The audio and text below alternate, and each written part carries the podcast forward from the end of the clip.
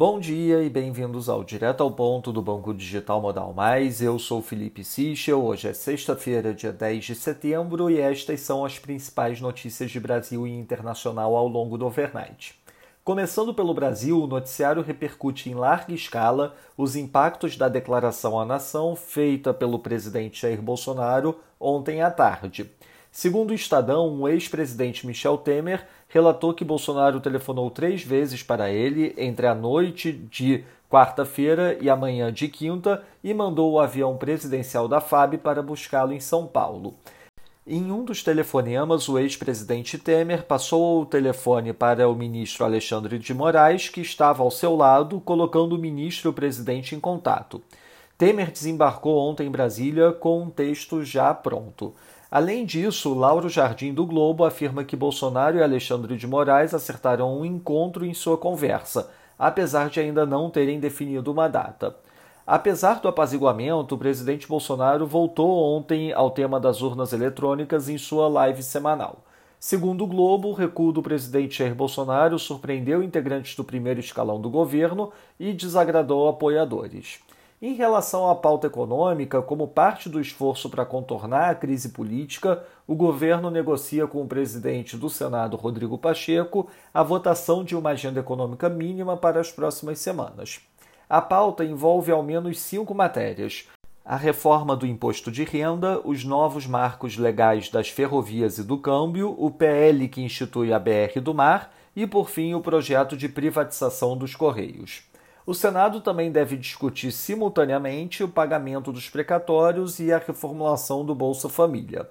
Sobre precatórios, o valor destaca que começou a ganhar apoio a PEC do deputado Marcelo Ramos, que retira parte dos pagamentos das sentenças judiciais do teto de gastos. Essa alternativa não foi rechaçada ontem pelo secretário especial do Tesouro e Orçamento, Bruno Funchal. Em relação à política, o PSL caminha para formalizar a fusão com o DEM ainda esse mês. Com quase 90 deputados, a nova legenda será titular da maior fatia do fundo partidário eleitoral nas eleições do ano que vem.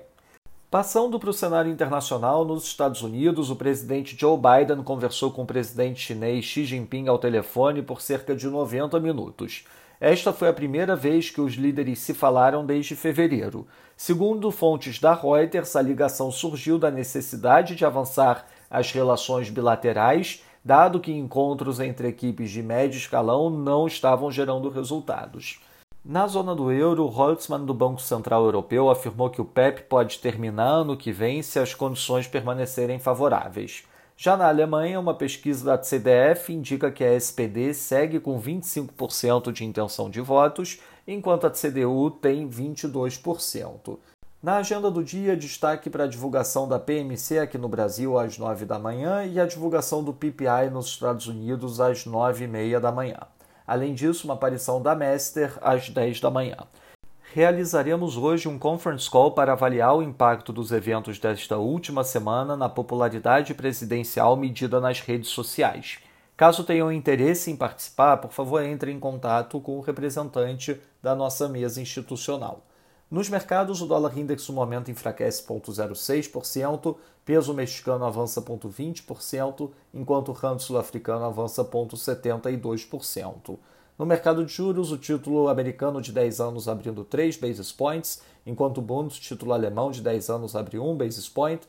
No mercado de ações, o S&P Futuro avança 0,40%, enquanto o DAX avança 0,26%, e no mercado de commodities, o WTI avançando 1,51%, enquanto o Brent avança 1,51% também. Lembrando a todos que no domingo divulgaremos o nosso Before Market Opens antes da abertura dos mercados internacionais. Essas foram as principais notícias do overnight. Um bom dia a todos e um bom final de semana. Até o nosso próximo podcast direto ao ponto do Banco Digital Modal Mais na segunda-feira.